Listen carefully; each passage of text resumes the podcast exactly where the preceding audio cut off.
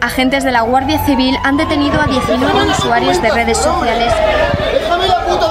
Hoy la delegada del gobierno nos mostraba a cámara algunas de las piedras empleadas por los violentos contra la policía y destacaba la labor de los agentes. Menos lobos.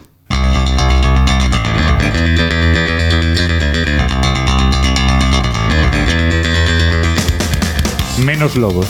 Radio libre contra la represión.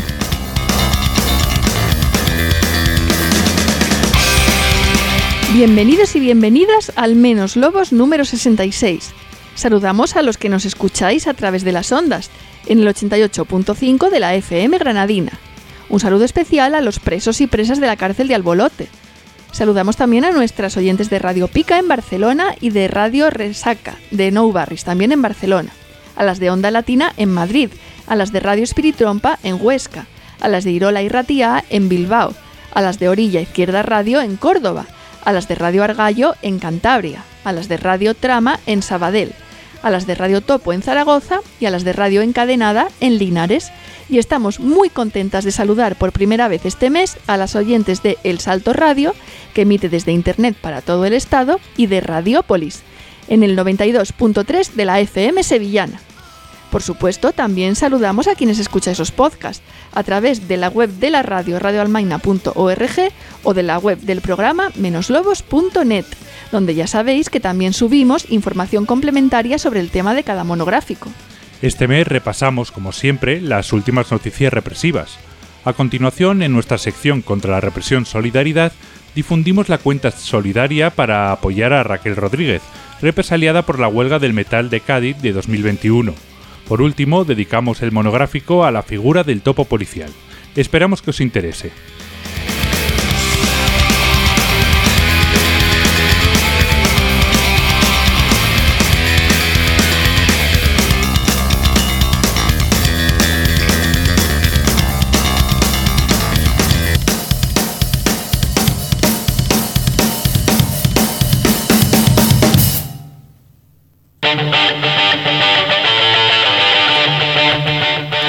Noticias.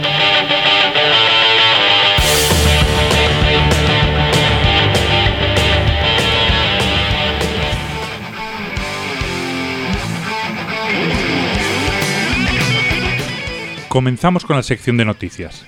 El 17 de abril, la Policía Local de Madrid denuncia a tres voluntarios que participaban en una consulta ciudadana sobre la sanidad pública, uno de los vecinos fue denunciado por desobediencia a agente de la autoridad en el ejercicio de sus funciones, otro por perturbar gravemente la vía pública y el tercero por fijación de publicidad. El 18 de abril dos personas son identificadas en Valladolid por la Policía Nacional durante el desalojo del centro social ocupado La Molinera. Estas personas se habían encadenado en el tejado del edificio en protesta por el desalojo. El mismo 18 de abril, el Tribunal Supremo sentencia que a la Guardia Civil no le es atribuible como cuerpo una situación objetiva de especial vulnerabilidad, por lo que no puede ser amparada por delito de odio. El caso que se juzgaba se produjo en Teruel. Dos personas fueron procesadas y condenadas por injurias a la Guardia Civil a causa de los mensajes que publicaron en redes sociales tras el asesinato de dos agentes en 2017.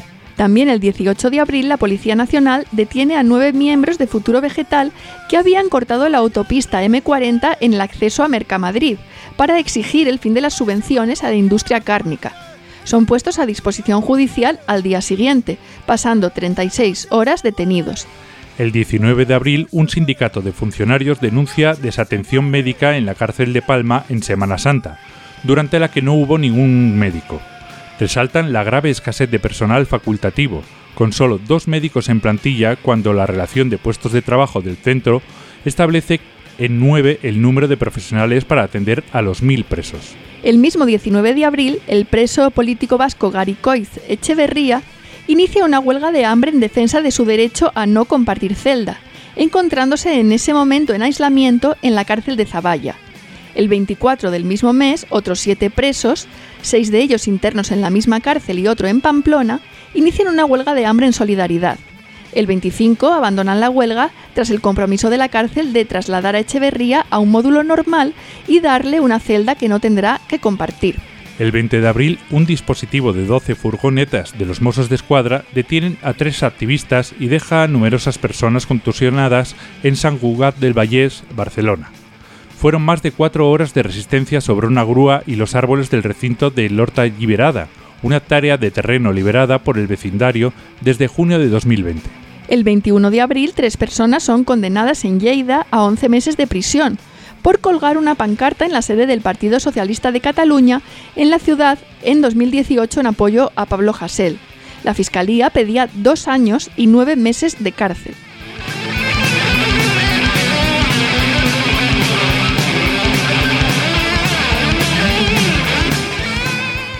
El 24 de abril son detenidas en Madrid cinco militantes del colectivo contra la crisis climática Futuro Vegetal por tintar de negro con un extintor lanzapintura las fachadas de las sedes del Partido Popular y del PSOE para denunciar la financiación de la industria cárnica. Son puestos en libertad el 26 tras pasar dos noches en el calabozo.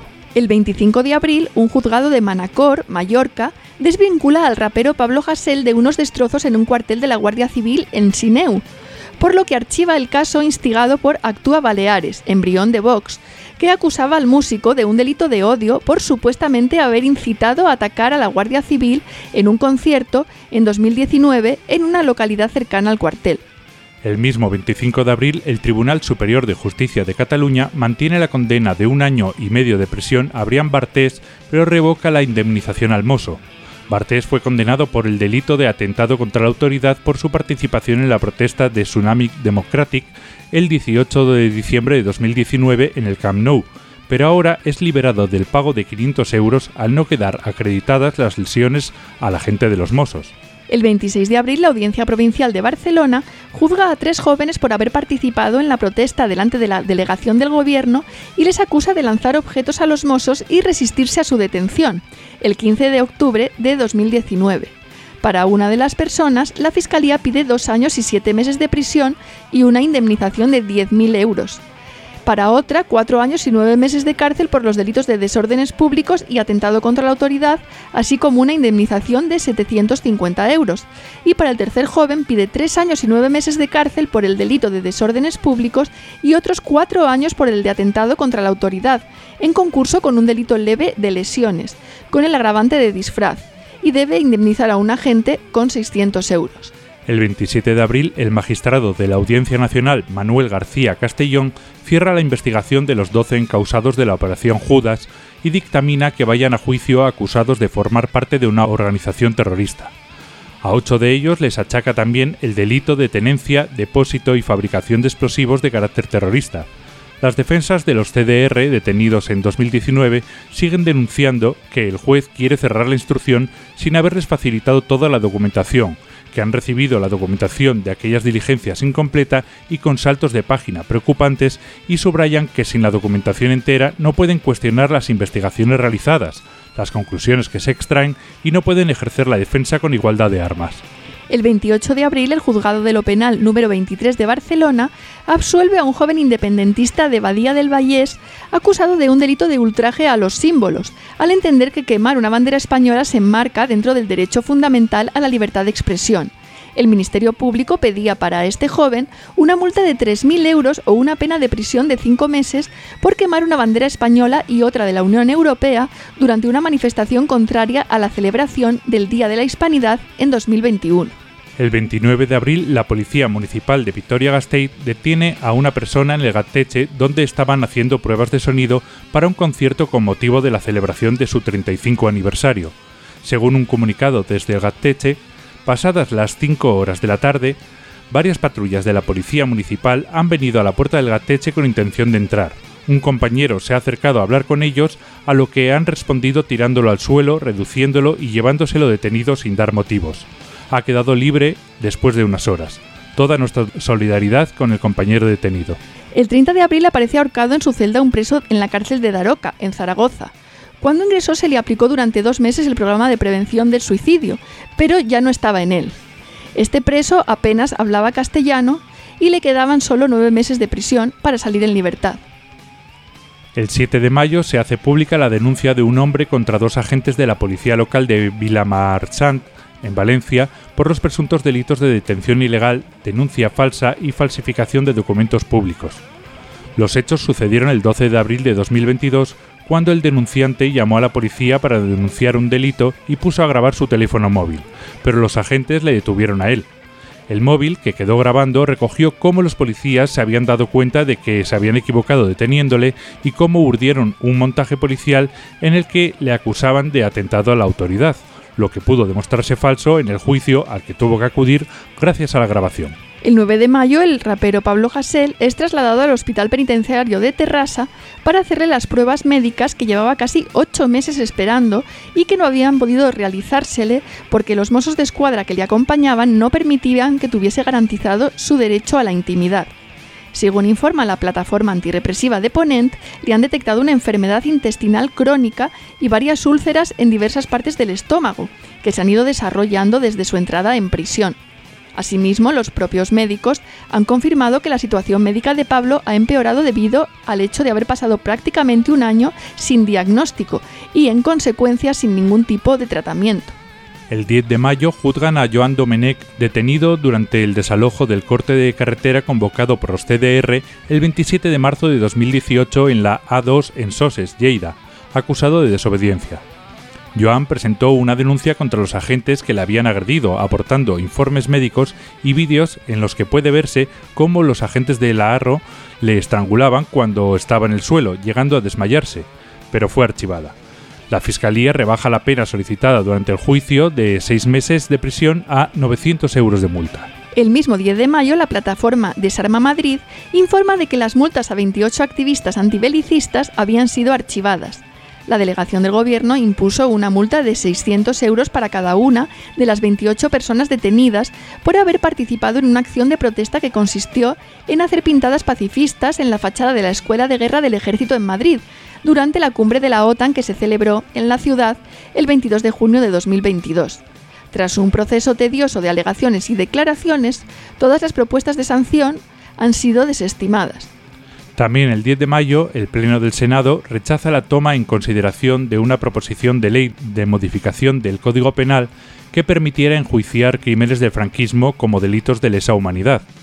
La proposición ha sido rechazada por 218 votos en contra, los del PSOE, los del PP, los tres representantes de Vox y el de Ciudadanos. El 11 de mayo, el juzgado de lo penal número 20 de Barcelona condena a Jordi, vecino de Manresa, a seis meses de prisión por un delito de atentado contra la autoridad por haber tirado una valla que cayó a medio metro de donde él estaba y que no impactó en nadie el 11 de septiembre de 2021. La Fiscalía pedía tres años y nueve meses de prisión y la Generalitat una indemnización para un mozo. El 12 de mayo, el juzgado de lo penal número 4 de Castellón condena a un activista vinculado a varios movimientos en la ciudad a ocho meses de prisión, 500 euros en concepto de responsabilidad civil y pago de las costas procesales. El juez le achaca un delito de amenazas no condicionales al líder del partido de extrema derecha Vox por colgar un muñeco boca abajo con una fotocopia de la cara de Abascal en la madrugada del 8 de marzo de 2020. El antifascista fue detenido tres meses después en plena calle porque la policía había encontrado una huella supuestamente del detenido. Esta se trata de la séptima causa abierta relacionada con su implicación en la actividad política en la ciudad y, hasta ahora, siempre ha sido absuelto.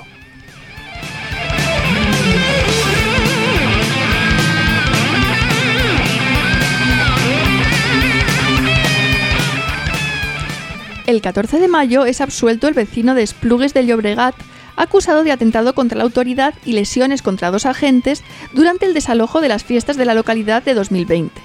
En el juicio fueron juzgados dos vecinos por la policía local, pero uno de ellos fue absuelto tras la celebración de la vista. Ahora, tras tres años y bajo la amenaza de dos años y medio de prisión, también es absuelto el otro acusado. El 16 de mayo juzgan a Carlas, vecino de Sants, Barcelona, en la audiencia provincial. La Fiscalía le pide tres años y medio de prisión por haberse manifestado contra la detención de Pablo Hasél el 21 de febrero de 2021.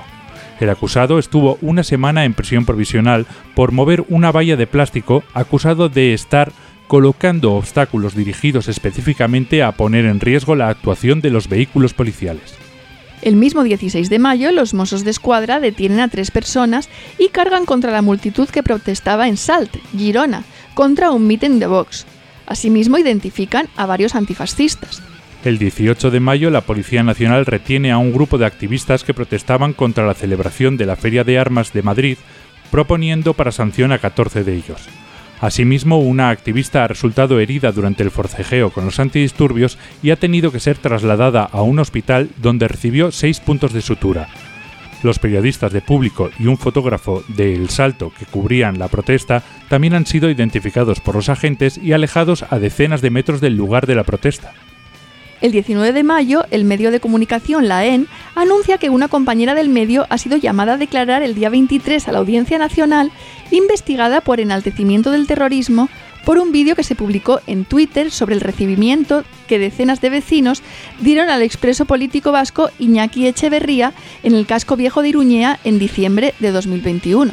El mismo 19 de mayo son detenidos en San Juan de Aznalfarache, Sevilla, cuatro activistas por la vivienda cuando trataban de parar un desahucio de forma pacífica. Tras varias horas en disposición policial, fueron puestos en libertad. El 20 de mayo, la Guardia Urbana de Barcelona irrumpe en la actividad del 49 aniversario del Splay Santa María del Pi del barrio Gothic, cuando ya estaban recogiendo para finalizar el evento. Dos de los monitores comenzaron a grabar con su móvil y a partir de ahí todo escaló tirones de pelo, puñetazos en el abdomen, uso de gas lacrimógeno e irritante. El balance de la noche fue de dos personas detenidas y una quincena de afectadas por lesiones, contusiones e irritación de los ojos. Una de las víctimas habría sufrido la fractura de una mano, según denuncian desde la entidad. Sabemos que en esta sección de noticias no están todos los casos, no porque no queramos, sino porque son tantos que se hace inabarcable. Si quieres que demos alguna noticia de algún caso concreto, puedes enviarnos un correo electrónico a menoslobos.riseup.net con los datos del caso, un enlace a información y la noticia.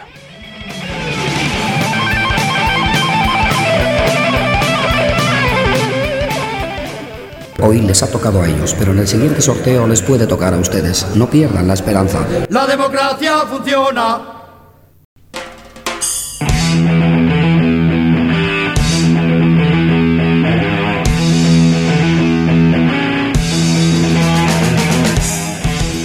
Contra la represión, solidaridad.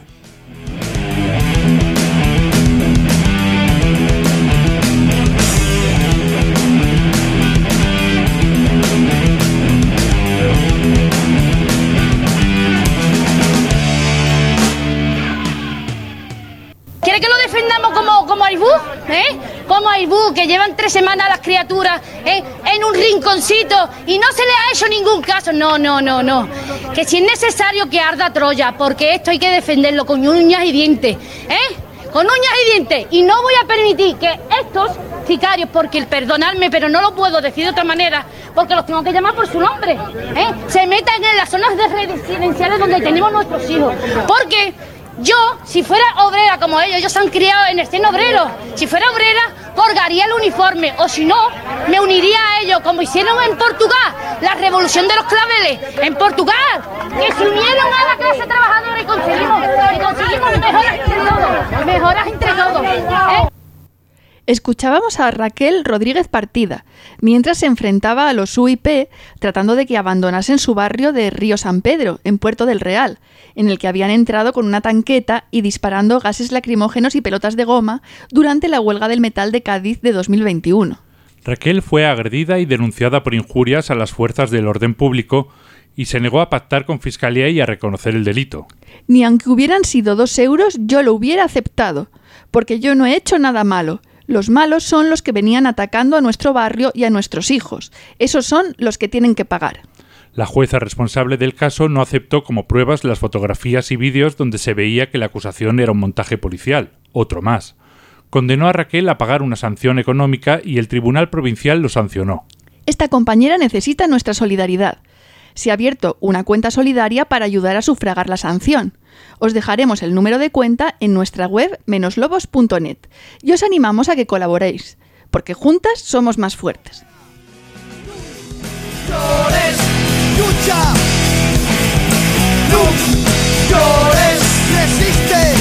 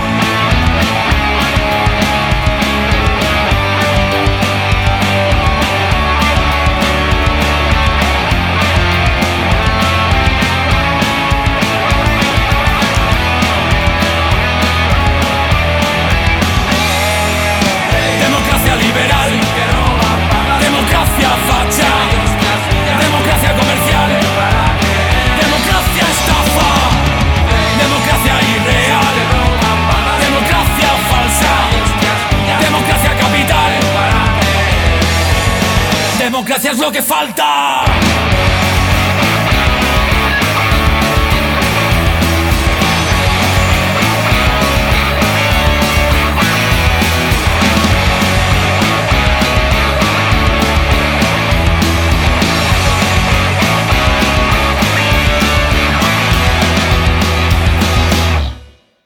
Otro mensaje de la Unión Europea, la Comisión de Investigación del Parlamento Europeo sobre el eh, espionaje con el programa Pegasus ha aprobado ya su informe final. En lo que afecta a nuestro país, asume que fueron las autoridades las que espiaron a líderes del independentismo catalán, aunque reconoce que no está acreditado por la falta de colaboración española. Escuchábamos un fragmento del telediario de la 1 del pasado 8 de mayo, día en el que la Comisión de Investigación del Parlamento Europeo hizo público su informe sobre la utilización ilegal por parte de Polonia, Hungría, Grecia, Chipre y España del software espía israelí Pegasus. Seguro que todas recordáis qué era esto de Pegasus. Nos lo refrescan estos periodistas del país. Pegasus es un programa informático que nació en Israel con una finalidad concreta. Prevenir e investigar delitos como el crimen organizado y el terrorismo. La exportación de Pegasus es una exportación que está regulada por el Ministerio de Defensa de Israel. Eh, que es el que controla eh, eh, y el que valida que todas las exportaciones son correctas y que no se le vende, por ejemplo, a una empresa, a un grupo terrorista. Que un Estado como Israel se permita hablar de terrorismo da un poco de risa, o de rabia. Pero seguimos con el audio. Para poder utilizar Pegasus, los gobiernos de otros países tienen que comprar un número concreto de licencias a Israel. Es la empresa NSO Group Pegasus la que desarrolla estas licencias. Una empresa que está integrada en su mayoría por personal que proviene de las Fuerzas Armadas israelíes. Con cada licencia se puede infectar un único teléfono. Pegasus va buscando trampas o fallos de seguridad que tiene tu teléfono móvil para colarse. ¿Cómo lo hace? Comprando en el mercado negro de los hackers una vulnerabilidad de WhatsApp. O comprando, por ejemplo, una, vulnerabilidad de la linterna o de la calculadora. Cosas que tenemos todos en el móvil y que eh, se utiliza para, para poder infiltrarlo. Una licencia es un disparo. Yo intento infectarte el teléfono a ti. Si lo consigo, bien. Y si no lo consigo, ya he gastado una licencia. El CNI lo adquirió por 6 millones de euros. 6 millones a lo mejor son 50 licencias o 60 o 70. Espiar a un churrero no tiene ningún sentido. Una vez que el virus entra en cada teléfono, el programa empieza a funcionar como un auténtico espía, tanto dentro del país en el que se encuentre el espiado como fuera de las fronteras. Registra todo, registra, puede escuchar las conversaciones, puede leer mensajes encriptados, puede activar por control remoto la cámara y hacer fotos, de modo que eh, se convierte en una especie, si tú estás infectado, te conviertes en una especie de antena, porque a través del micrófono puede grabar todo el sonido ambiente que esté eh, en la zona. Hoy no nos vamos a detener mucho en este caso, que bien merecería un monográfico para él solo. De forma resumida, el escándalo internacional estalla en 2021, gracias a una investigación de la red de periodistas contra la censura y por la libertad de prensa Forbidden Histories, Amnistía Internacional y Citizen Lab, un laboratorio de investigación de la Universidad de Toronto sobre tecnología de la información, seguridad global y derechos humanos. La investigación revela que más de 50 países habrían comprado este software, que, en palabras de Amnistía Internacional, se ha utilizado para facilitar la comisión de violaciones de derechos humanos a gran escala en todo el mundo. Uno de estos países es España. El diario público ya había denunciado en 2017 el uso de esta tecnología, comprada con fondos reservados en 2014 de forma ilegal, al margen de cualquier autorización judicial y sin registrarla en la Dirección Operativa del Cuerpo Nacional de Policía, como hubiera sido preceptivo. Esta autorización judicial también sería obligatoria para utilizar el programa, cosa que tampoco se ha cumplido. Pero el 18 de abril de 2022, un artículo del semanal estadounidense The New Yorker, basado en un informe de Citizen Lab, muestra las dimensiones de este espionaje.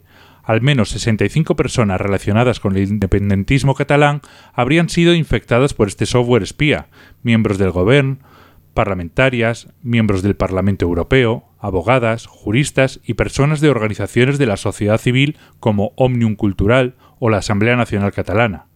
Los espionajes sucedieron en fechas claves para el proceso desde 2017 bajo el gobierno del PP hasta al menos 2020 ya con el gobierno del PSOE y Unidas Podemos. Dicho gobierno negó primero su participación en el espionaje. Esta es Isabel Rodríguez, portavoz del gobierno. Que el gobierno no tiene nada que ocultar. Absolutamente nada. Por tanto, el gobierno colaborará al máximo con la justicia en la investigación de estos hechos si es que los tribunales nos requieren para ello. Me gustaría también subrayar al respecto que España es un Estado democrático y de derecho pleno y, por tanto, cualquier limitación de los derechos fundamentales requiere de, una, de un requerimiento, de una decisión judicial motivada. Esto es algo importante para la tranquilidad de la ciudadanía. También les diré que el Gobierno no acepta que se ponga en cuestión la calidad democrática de nuestro país. Insisto, España es un Estado democrático y de derecho donde se respetan escrupulosamente los derechos y las libertades individuales. Otra vez el mantra de la democracia plena y el Estado de Derecho. En España no hay vulneraciones de derechos porque no puede haberlas porque estamos en una democracia plena. Es imposible. Son alucinaciones visuales y auditivas, y no le sacas de ahí. ¿Lo repetirán para convencerse a sí mismos? Lo más gracioso es que poco después, el 28 de abril, la ministra de Defensa, Margarita Robles, casi, casi admitió que sí, que habían participado, porque ¿qué otra cosa podría haber hecho el gobierno? Pero mire, ya que se rasga usted las vestiduras, yo le pregunto, ¿qué tiene que hacer un Estado? ¿Qué tiene que hacer un gobierno cuando alguien vulnera la Constitución? Cuando alguien declara la independencia. Cuando alguien corta las vías públicas, realiza desórdenes públicos. Muy de Estado de Derecho y de democracia plena este discurso de la ministra de Defensa. Claro que sí. En un giro muy bizarro de los acontecimientos, la semana siguiente se hace público que ella misma y el presidente del gobierno, Pedro Sánchez, habían sido espiados mediante el mismo programa durante más de un año, supuestamente por el gobierno de Marruecos. Poco después se sumarán a esta lista el ministro del Interior Grande Marlasca y la exministra de Exteriores González Laya. Aunque esto no impide que el PSOE, junto con el PP, Ciudadanos y Vox, voten juntos para impedir la creación de una comisión de investigación en el Congreso el 3 de mayo. Dos días después, el CNI reconoce que sí que espió a los políticos independentistas, pero de los 65 que denunció Citizen Lab, solo admite que espió a 18. Estos espionajes se habrían hecho con orden judicial, pero esto no se puede demostrar porque todo quedaría bajo la ley de secretos oficiales. Total, que las declaraciones de este organismo crean más dudas de las que disipan. Finalmente, todo el escándalo se salda con la destitución de la directora del CNI, Paz Esteban, y la promesa incumplida de reformar el propio CNI y la ley de secretos oficiales. Además, se abren diversas investigaciones en los juzgados que, a día de hoy, están estancadas por la falta de colaboración del gobierno español y del israelí, y como siempre tenemos algún nuevo motivo de escándalo y son demasiados, se pasa página. Somos una sociedad con mala memoria. sigue nadando, sigue nadando, sigue nadando, nadando, nadando. ¿Qué se hace? Nadar. Sí. Quizá por eso las conclusiones del informe del Parlamento Europeo no han tenido demasiada repercusión. ¿Qué dicen estas conclusiones? En primer lugar, lo que todas ya sabíamos, que efectivamente fueron las autoridades españolas las que realizaron los espionajes contra los independentistas catalanes. También acusa al gobierno español de no haber colaborado con las investigaciones judiciales, motivo por el cual apenas han avanzado. Esta comisión también denunció en su día que las autoridades españolas no estaban cooperando con la investigación europea. Además, todas las personas espiadas deberían tener un acceso rápido y efectivo a la justicia, y las que supuestamente lo fueron bajo orden judicial deben tener acceso a ese documento. La comisión también se muestra preocupada porque es la misma policía y no un organismo independiente quien ha sido encargada de investigar los teléfonos durante los procesos judiciales. Y dice que todo el caso debería ser objeto de una investigación completa, justa y efectiva, para que se sugiere la participación de la Europol, instando al gobierno a que esta vez colabore. Por otro lado, recomienda que España refuerce las garantías de control para asegurar el máximo respeto a los derechos individuales y políticos de las personas, y asegurar que está completamente alineada con los derechos fundamentales y que se protege la participación pública. La crítica es bastante dura para venir de un órgano de este tipo, y el Estado español queda en muy mal lugar. Sin embargo, el informe no tiene poder ejecutivo, porque solo realiza recomendaciones. Tampoco plantea nada concreto, es más, las conclusiones son muy insuficientes porque parecen asumir que los diferentes estados de la Unión Europea van a utilizar sí o sí programas como Pegasus para espiar a su población y únicamente plantean que se establezca algún tipo de regulación. En ningún momento se habla de prohibir su uso. En palabras del director del Laboratorio de Seguridad de Amnistía Internacional, es decepcionante que las sugerencias se queden cortas a la hora de pedir una moratoria inmediata sobre la venta, adquisición, transferencia y uso de programas espía. Como demuestran las recientes revelaciones, ni siquiera las protecciones más sólidas de los derechos humanos nos protegerán contra programas espía como Pegasus, por lo que necesitamos urgentemente la prohibición de estas herramientas invasivas. Desde luego, la proliferación de herramientas tecnológicas cada vez más sofisticadas para la vigilancia y el control social es muy preocupante. Ya hemos tratado el tema en otras ocasiones, pero hoy nos queríamos centrar en otro aspecto de la cuestión. La existencia de Pegasus es siniestra y es alarmante, pero lo más grave de este caso es que pone una vez más al desnudo problemas como la opacidad del Estado, cubierto por una ley de secretos oficiales de origen franquista, y la falta de mecanismos de investigación y de rendición de cuentas independientes, que le garantizan una total impunidad cuando vulnera derechos fundamentales y el desparpajo con el que reivindica estas vulneraciones de derechos y defiende esta impunidad en nombre de la razón de Estado. Ya habéis oído las declaraciones de Margarita Robles. ¿Qué otra cosa puede hacer un gobierno si la gente sale a la calle? Entendemos que la ministra de Defensa considera que este es un casus belli, motivo suficiente para conculcar los derechos fundamentales de un grupo de personas, elegidas por su forma de pensar. Este tipo de prácticas además parece que no cesan, gobierne quien gobierne. Se habla de croacas del Estado, pero están tan extendidas que hace pensar más bien en un Estado cloaca. Un Estado cloaca en guerra contra todo el que se mueva. Y aquí queríamos llegar. Pegasus es muy eficaz, pero también es muy caro. La mayor parte de nosotras no vamos a poder optar a ser espiadas de un modo tan sofisticado. Y aunque hay otras formas mucho más comunes y extendidas de pinchar los teléfonos, puedes escuchar el monográfico sobre espionaje masivo y coronavirus, para los enemigos de a pie basta con enviar a un mercenario, léase agente de las fuerzas y cuerpos de seguridad, a fisgonear. La famosa figura del infiltrado o topo. ¿Qué pasa con los topos? Hay algunas cosas que deberías saber para entender mejor a los topos. La palabra topo proviene del latín culto talpa, y así era como se llamaba a esos animales en la antigua Roma. Como sabéis, en un lapso de tiempo muy corto, el diario La Directa ha destapado dos casos en movimientos y colectivos de Barcelona y un tercero en Valencia, y poco después, El Salto ha hecho público otro sucedido en Madrid. Ahora los comentaremos y por supuesto os dejaremos un enlace a todo este trabajo de investigación mediante el que se ha logrado descubrir la verdadera identidad de los policías. Creemos que estas noticias nos han conmocionado un poco a todos los que de una manera u otra participamos en movimientos y colectivos sociales. Resulta bastante perturbador, por no decir repugnante, pensar que un compañero o compañera en quien confías en realidad no solo no existe, sino que para colmo de males es un policía. Sin embargo, si lo pensamos fríamente, todas coincidiremos en que ya sabíamos que esta es una práctica bastante extendida. Un indicio es la existencia de listas negras. De vez en cuando, como en un descuido, la policía admite que las tiene y que las utiliza a la hora de poner multas administrativas o denuncias penales. Un aviso para navegantes. Un ejemplo entre muchos. La acusación contra 13 estudiantes de la Universidad de Barcelona por una manifestación contra la subida de tasas en 2017. La Fiscalía les pedía ocho años de cárcel a cada uno y multas de 11.000 euros por desórdenes públicos y daños. En el juicio, que tuvo lugar en 2021, los Mossos reconocieron que ninguno de los acusados había sido identificado durante la manifestación. Entonces, ¿por qué se eligió a estos y estas 13 jóvenes dentro de una manifestación de más de 1.500 personas? según los propios Mossos, a través de una base de datos y un archivo de imágenes de activistas estudiantiles, es decir, de una lista negra, algo totalmente ilegal.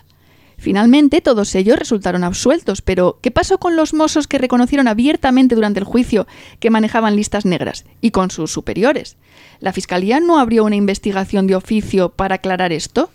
Por supuesto que no. Que nosotros sepamos, esto nunca ha sucedido aunque tenemos que decir que el 15M de Granada logró imputar a cuatro policías por este motivo. Escuchamos a Gabri, de Esto Represión 15M Granada, hablando del tema en la rueda de prensa en la que se anunciaba la denuncia a Fiscalía en un ya lejano 2014 tanto en el Estado como en Granada, el tema de las multas ya ha alcanzado unos niveles muy altos en número y en dinero que significa para los colectivos y movimientos sociales. En Granada contamos ya con más de 160 multas, de las cuales 110 son por identificación visual, ascendiendo a más de 50.000 euros en, en multa administrativa.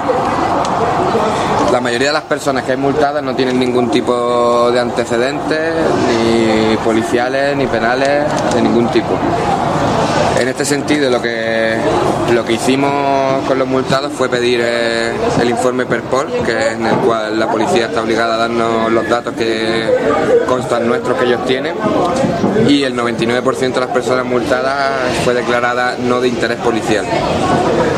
Por lo cual nosotros consideramos que este tipo de historia, unida a que muchas de las personas que han ido multadas han, sido sin estar en Granada ni, ni en estar físicamente en la misma ciudad en la cual el acto que hay sancionado, pues para nosotros evidencia la existencia de unas listas negras policiales.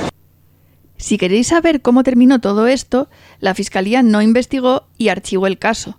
Entonces interpuso otra denuncia en nombre de algunas de las afectadas, no de todas porque costaba dinero, con la que se logró imputar a cuatro policías y que fueran llamados a declarar. Estos pidieron hacerlo detrás de un biombo. ¿Eran infiltrados? ¿O era un intento de criminalizar al colectivo delante del juez? Pero finalmente nunca se presentaron. En su lugar lo hizo un superior, que dijo que todo estaba bien. Al juez le pareció estupendo y también archivó el caso. Pero fue una buena campaña para visibilizar la existencia de las listas negras. Además de estas listas, todas sabemos de los infiltrados por todas las imágenes de policías de paisano en manifestaciones. Si no sois muy muy jóvenes, este audio os sonará.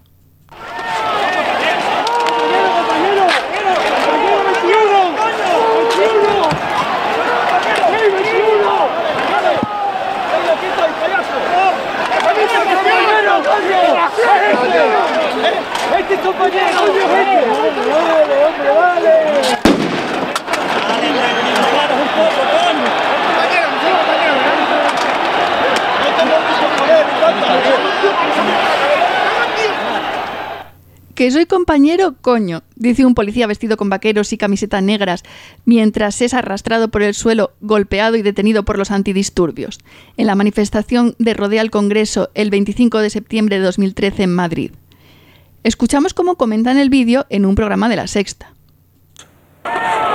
Son miembros de la Brigada de Información, forman parte de cualquier cuerpo policial y su objetivo es pasar desapercibido en aquellas concentraciones que pueden degenerar en violencia.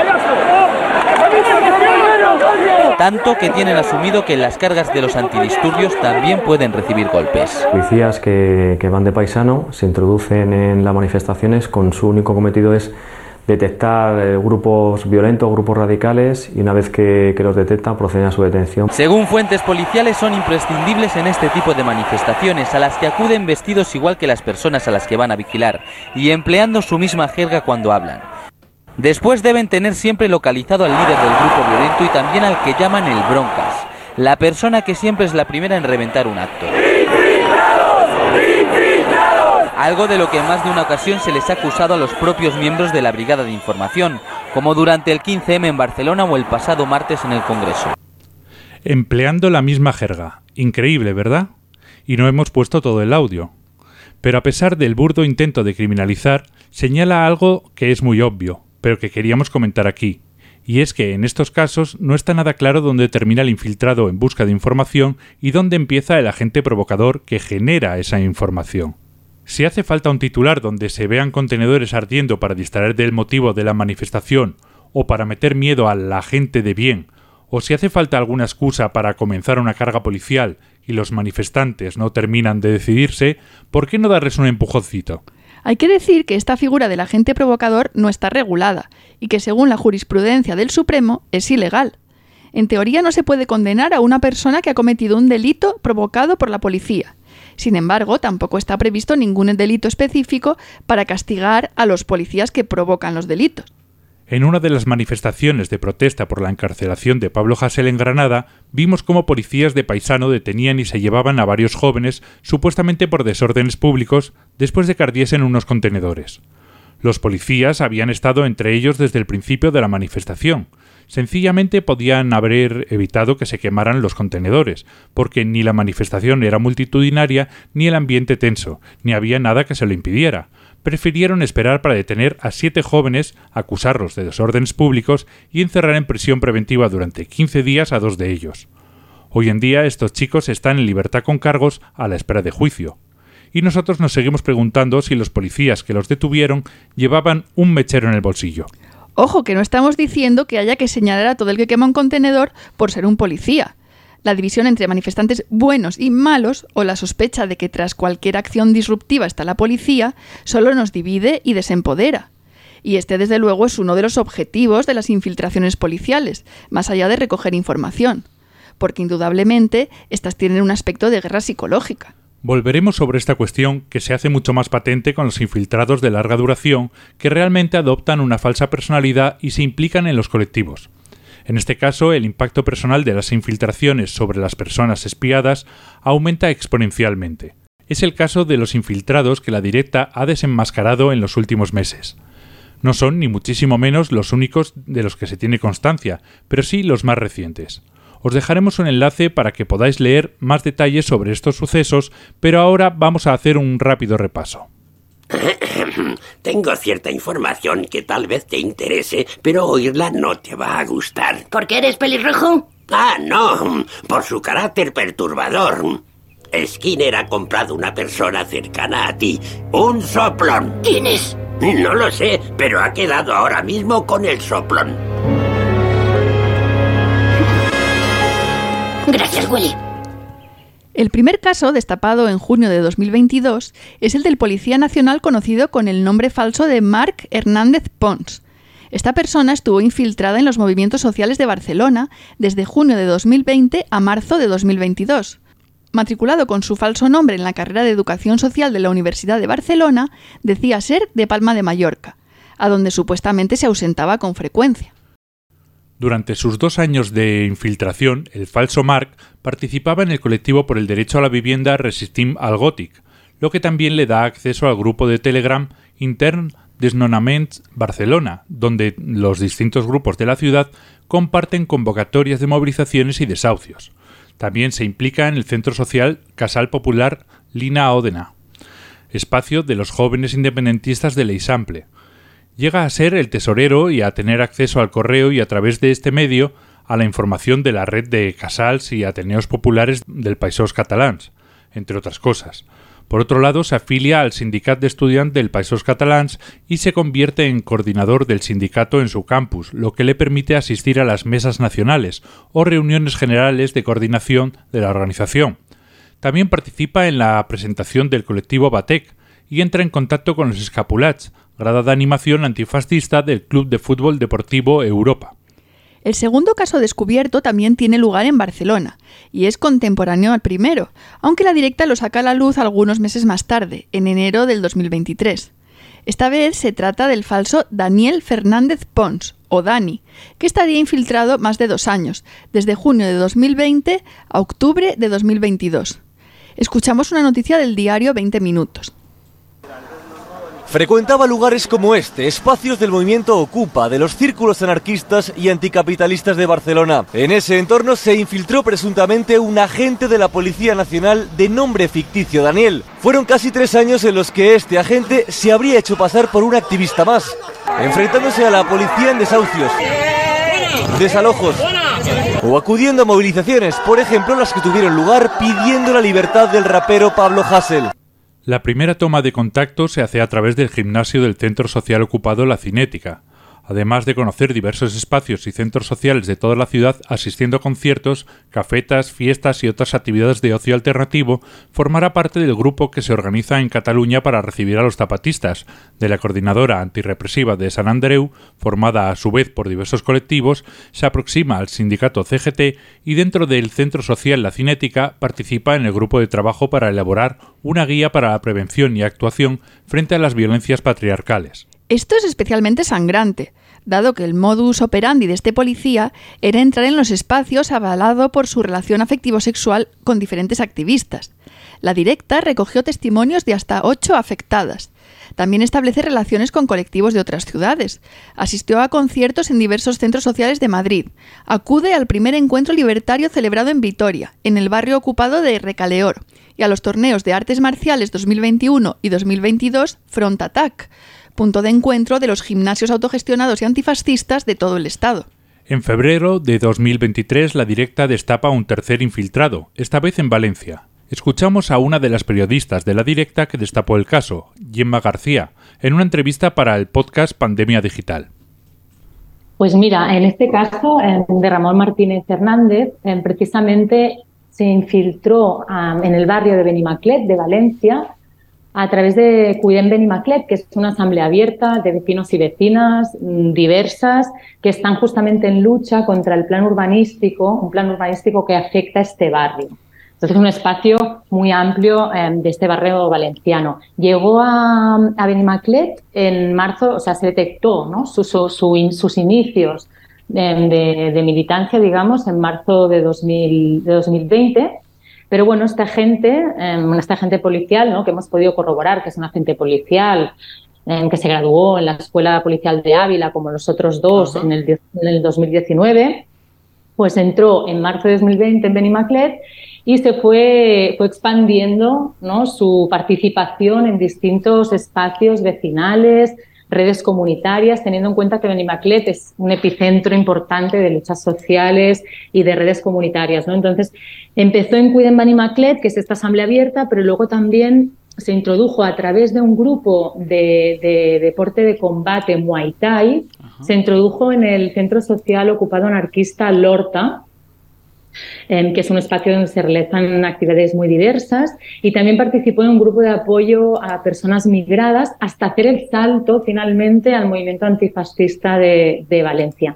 Pero una cosa interesante y diferencial ¿no? es que este, este infiltrado en este caso llegó hasta liderar determinadas acciones, movilizaciones y hasta implicarse en acciones de sabotaje y participar en acciones de sabotaje. Y esto creemos que es bastante relevante efectivamente muy relevante, ya que cinco vecinas están imputadas y pendientes de juicio por una de estas acciones organizadas por el topo, el tirar repetidamente las vallas de las obras de la promotora responsable del plan urbanístico del barrio. En nuestra opinión, este es un caso muy claro de agente provocador. Os mantendremos al corriente de cómo evoluciona en nuestra sección de noticias.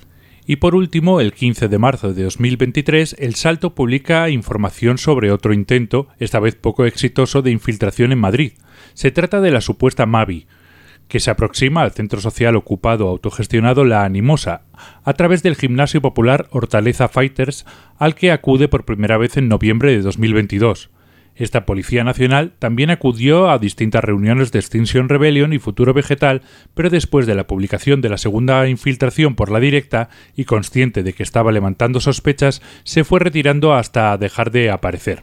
Así que, resumiendo, cuatro infiltrados de la Policía Nacional en movimientos sociales y de barrio, contra la especulación urbanística, por el derecho a la vivienda, ecologistas, estudiantiles, antirrepresivos, feministas, sindicales, antifascistas, libertarios e independentistas de izquierdas. Si tenemos que resumir de una forma muy somera lo que tienen todos en común, diríamos que son movimientos sociales de izquierdas.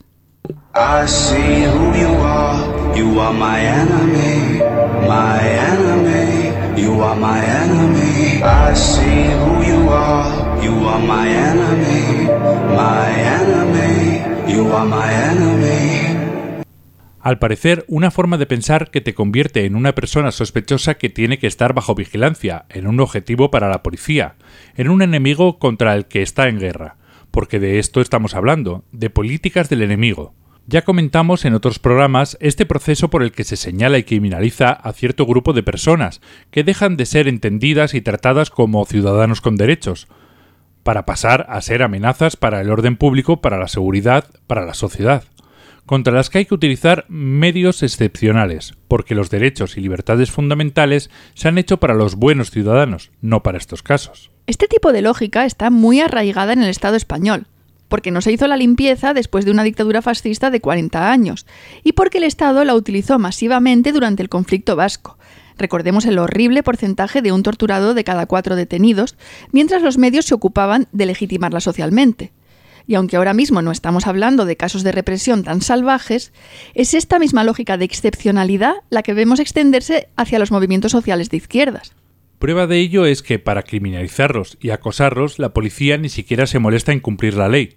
Se ve que espiar al movimiento antidesahucios o a un sindicato de estudiantes es una misión demasiado importante para andarse con esos remilgos. Porque vamos a decirlo ya para que no quede ninguna duda, esto es ilegal y de ninguna manera puede ser legal en un régimen que pretende ser democrático.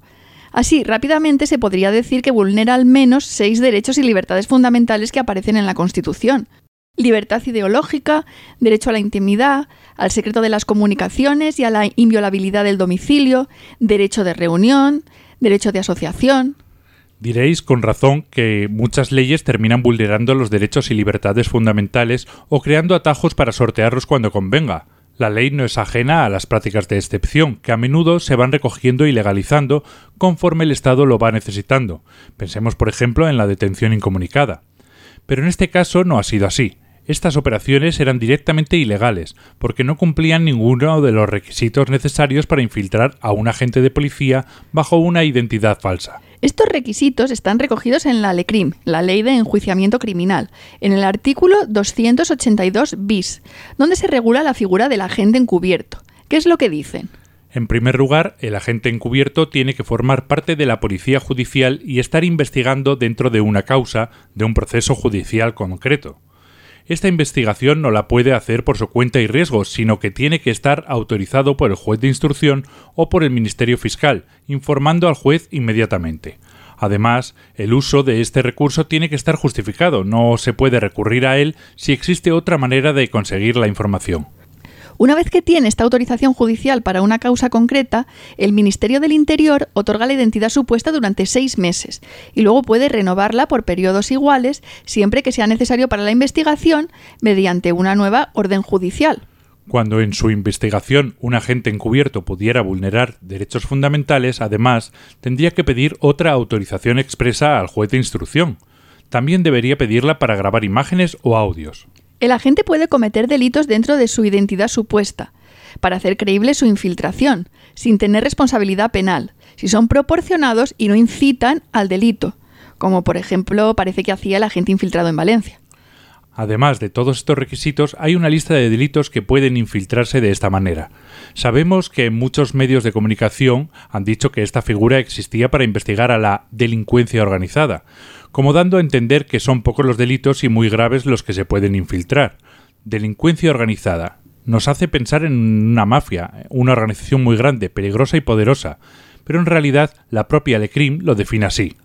Un grupo de tres o más personas, lo sentimos Bonnie and Clyde, que se asocian para cometer de forma reiterada o continuada un delito de la lista. Y aquí, en nuestra opinión, es donde está la trampa, porque esta lista es larguísima y en ella conviven crímenes muy graves, como tráfico de personas o pornografía infantil, con cosas tan inofensivas como vender películas en el Top Manta, llevarse una moto y luego dejarla por ahí, pequeño trapicheo de drogas, hay de todo. Como no podía ser de otra manera, también están incluidos los delitos de terrorismo, que son en sí mismos otro coladero, como ya hemos analizado aquí en numerosas ocasiones. Pero a pesar de todo el extenso catálogo de delitos que aparecen en la LECRIM y de lo laxos que son en nuestro ordenamiento jurídico los conceptos de delincuencia organizada y de terrorismo, los espiados por estos policías no encajan bajo ninguno de ellos, porque no estaban delinquiendo. Estaban ejerciendo sus derechos fundamentales. Para investigar a alguien tiene que existir algo que investigar, valga la redundancia. Se investigan delitos concretos, lo contrario, salir a buscar a ver si encuentras delitos basándote en tus prejuicios contra un grupo determinado de gente se llama investigación prospectiva y es ilegal. Además, tampoco había ningún proceso judicial abierto que exigiera una investigación ni una orden judicial autorizando la infiltración, ni por lo tanto tampoco autorizaciones específicas para vulnerar derechos concretos como la intimidad o para grabar. Ni los policías eran policías judiciales, los únicos que podrían haberse infiltrado. Total, que se mire por donde se mire, estas infiltraciones eran ilegales. Y el Ministerio del Interior se saltó la ley para investigar a unas personas por su forma de pensar. Pura política del enemigo. Porque los infiltrados actuaban, naturalmente, bajo las órdenes del Ministerio del Interior, de quien dependen jerárquicamente. Esto es importante. No se trata de policías haciendo la guerra por su cuenta, sino de operaciones coordinadas y comandadas por el Ministerio del Interior. De hecho, ya lo ha reconocido. Claro que no le quedaba mucha más opción, porque los datos revelados por las investigaciones periodísticas no dejaban lugar a la duda. Por un lado, se descubrieron diversas coincidencias muy extrañas entre los tres policías de Barcelona y Valencia. Los tres pertenecían a la misma promoción de la Policía Nacional. Ramón y Dani utilizaron exactamente el mismo piso de alquiler turístico cuando estuvieron en Mallorca bajo su identidad falsa y, en un alarde de imaginación, los falsos Marc y Dani compartían apellidos, Hernández Pons. Pero más allá de esto, existe una prueba mucho más sólida, y es que estos agentes tenían auténtica documentación falsa, por así decir.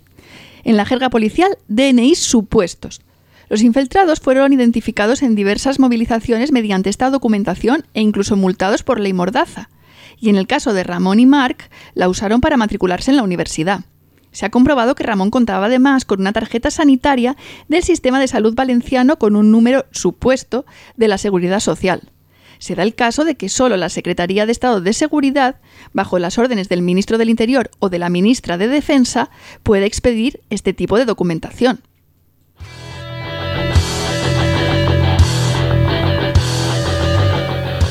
Estás escuchando Menos Lobos. Un programa contra la represión.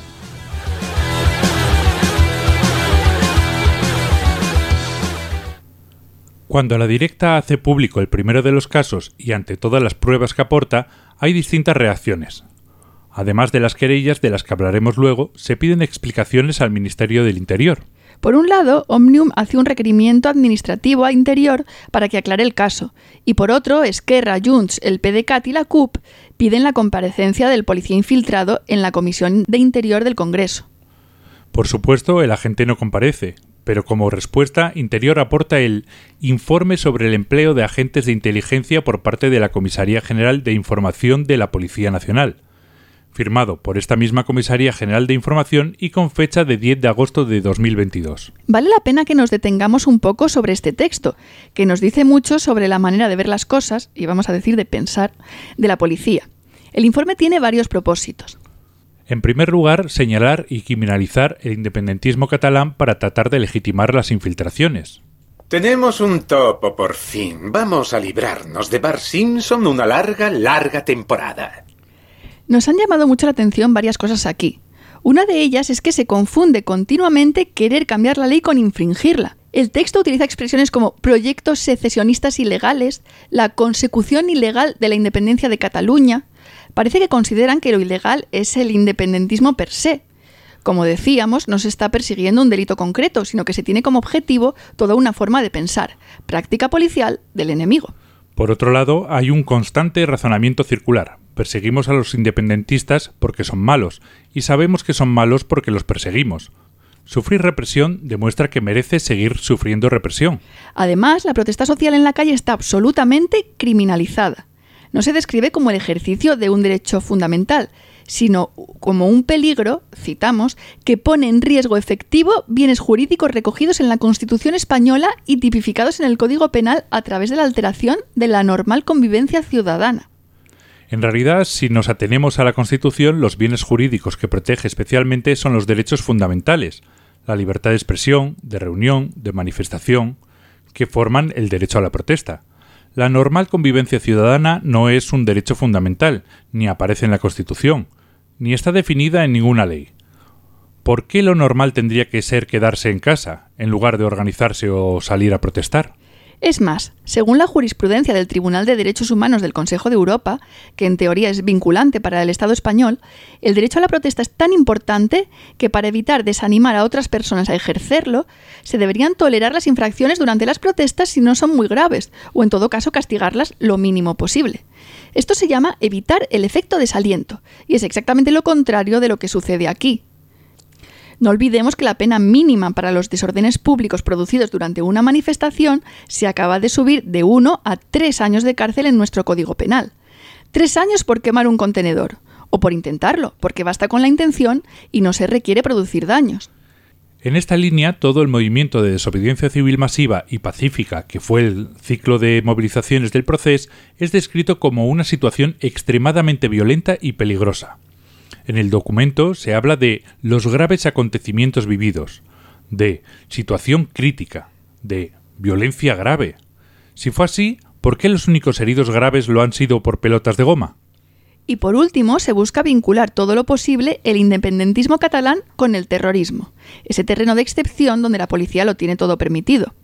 Así, para justificar las infiltraciones, el informe cita fragmentos de la Estrategia Nacional contra el Terrorismo y de la Estrategia de Seguridad Nacional, donde se habla de los extremismos identitarios excluyentes que pueden derivar en violencia y que están dando origen a dinámicas violentas y filoterroristas. No importa que los grupos que han sido infiltrados no tengan nada que ver, las citas son muy vistosas y alarmistas y cumplen su función de criminalizar. No es casualidad tampoco que se escriba que en Cataluña se han dado situaciones que, de manera ilícita, pretenden subvertir el orden constitucional. Subvertir el orden constitucional es uno de los objetivos que, en el Código Penal, definen los delitos de terrorismo desde 2015, fecha desde la que ya no hace falta estar en un grupo organizado, ni que este grupo esté armado, ni que realiza acciones violentas, para ser definido como terrorista. Por eso es especialmente preocupante esta insistencia en vincular independentismo y terrorismo. No olvidemos que actualmente está en marcha la Operación Judas, una operación contra los CDRs por la que 12 personas van a ser juzgadas por terrorismo en la Audiencia Nacional. No es la primera vez que se intenta relacionar los CDR con el terrorismo. Recordemos el caso de Tamara Carrasco. Si son condenadas, esto podría dar paso a una caza de brujas de todo el independentismo catalán que desborde por la izquierda, este informe sobre las infiltraciones no solo busca excusas para el policía pillado infraganti, sino que está empujando en esa dirección. Por otro lado, el informe busca justificar que las infiltraciones no solo han sido legítimas, porque servían para luchar contra los extremismos radicales, secesionistas, violentos, etcétera, etcétera, etcétera, sino que también han sido legales. Y para esto se saca de la manga la figura del agente de inteligencia. Esto es muy fuerte porque es un invento. Pero bueno, me da igual. Yo soy feliz con mis trolacas. Si tu vida no te gusta... Pues sí, un invent. No existe, no está regulada, no figura en ninguna ley ni en ninguna parte. En el informe se remite al artículo 11.1 letra F de la Ley Orgánica 2 1986 de Fuerzas y Cuerpos de Seguridad, como fundamento jurídico, quizá dando por supuesto que los medios no iban a comprobar qué es lo que ponía allí, en realidad, este es un artículo totalmente genérico sobre las funciones de la policía. Artículo 11.1. Las fuerzas y cuerpos de seguridad del Estado tienen como misión proteger el libre ejercicio de los derechos y libertades y garantizar la seguridad ciudadana mediante el desempeño de las siguientes funciones. Luego hay una enumeración y el punto F es prevenir la comisión de actos delictivos. Ya está, no dice nada más. Esto equivale a admitir que la policía actúa sin cobertura jurídica y que el gobierno lo apoya. La policía tiene total impunidad para saltarse la ley, o incluso inventársela en su cruzada contra los enemigos internos. Por último, este documento se acoge a la Ley de Secretos Oficiales para no explicar nada más, declarando que la estructura, organización, medios y procedimientos operativos específicos de los servicios de información, así como sus fuentes, son convenientemente secretos. De esta manera, la opacidad y cierre del Estado es total. Y es que frente a las vulneraciones del Estado tenemos un grave problema de impunidad.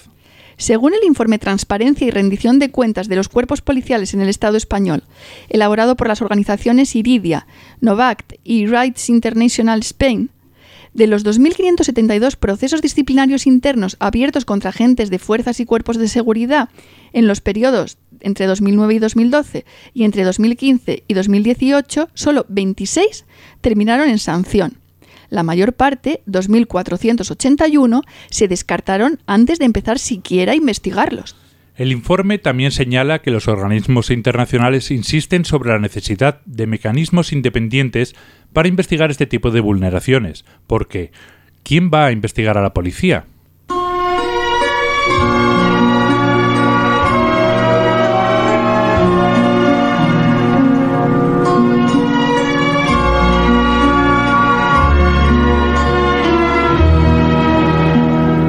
¿Quién? ¿La propia policía? ¿Los jueces que trabajan mano a mano con ella y la necesitan para llevar a cabo sus investigaciones?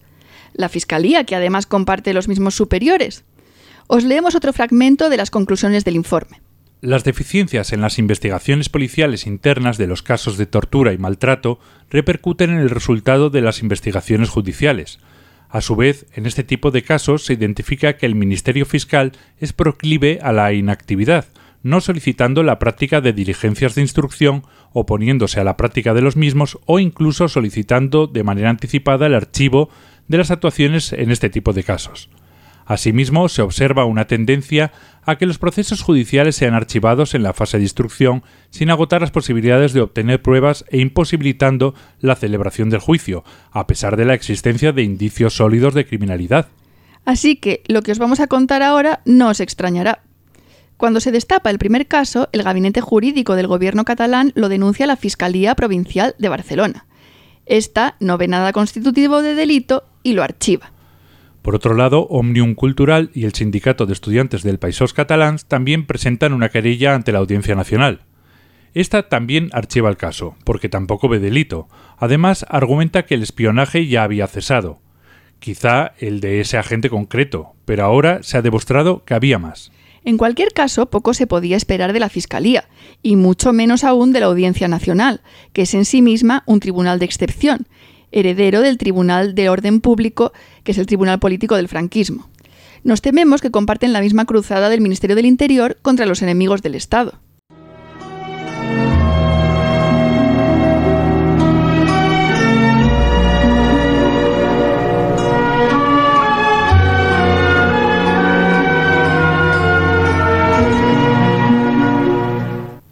En este sentido, es muy esclarecedora la memoria anual de la Fiscalía General del Estado.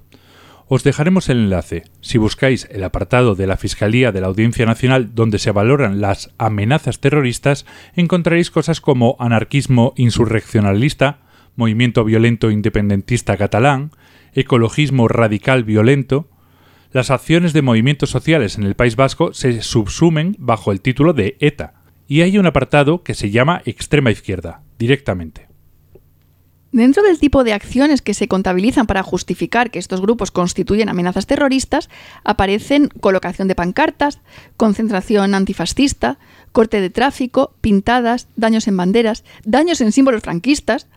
Las manifestaciones y concentraciones en solidaridad con Pablo Hasél tienen derecho a un apartado propio. Esto nos da la medida de hasta qué punto los movimientos sociales de izquierdas y la protesta social están criminalizados y perseguidos por el Estado. Derecho penal y práctica policial, fiscal y judicial del enemigo. Con o sin el gobierno más progresista de la historia. No parece que esto cambie gran cosa. De hecho, el Ministerio del Interior y con él el Gobierno ha avalado el informe de la Comisaría General de Información y esta ha sido su posición inamovible desde que se publicó ni autocrítica, ni abrir una investigación interna, ni absolutamente nada. A pesar de que cuando se hace pública la noticia del segundo infiltrado y de sus prácticas, luego volveremos sobre esto, se reaviva el escándalo que había quedado algo aparcado, y poco después la directa destapa el caso del tercer infiltrado en Valencia. Al ministro del Interior le llegan entonces desde Esquerra Republicana, Junts, PDeCAT, la CUP, EH Bildu, BNG, Más País, Compromís e incluso de sus socias de gobierno Unidas Podemos, multitud de peticiones de comparecencias en el Congreso, en el Senado, en la Comisión de Interior, y se registran más de 100 preguntas parlamentarias pidiendo explicaciones. Explicaciones que no ha dado.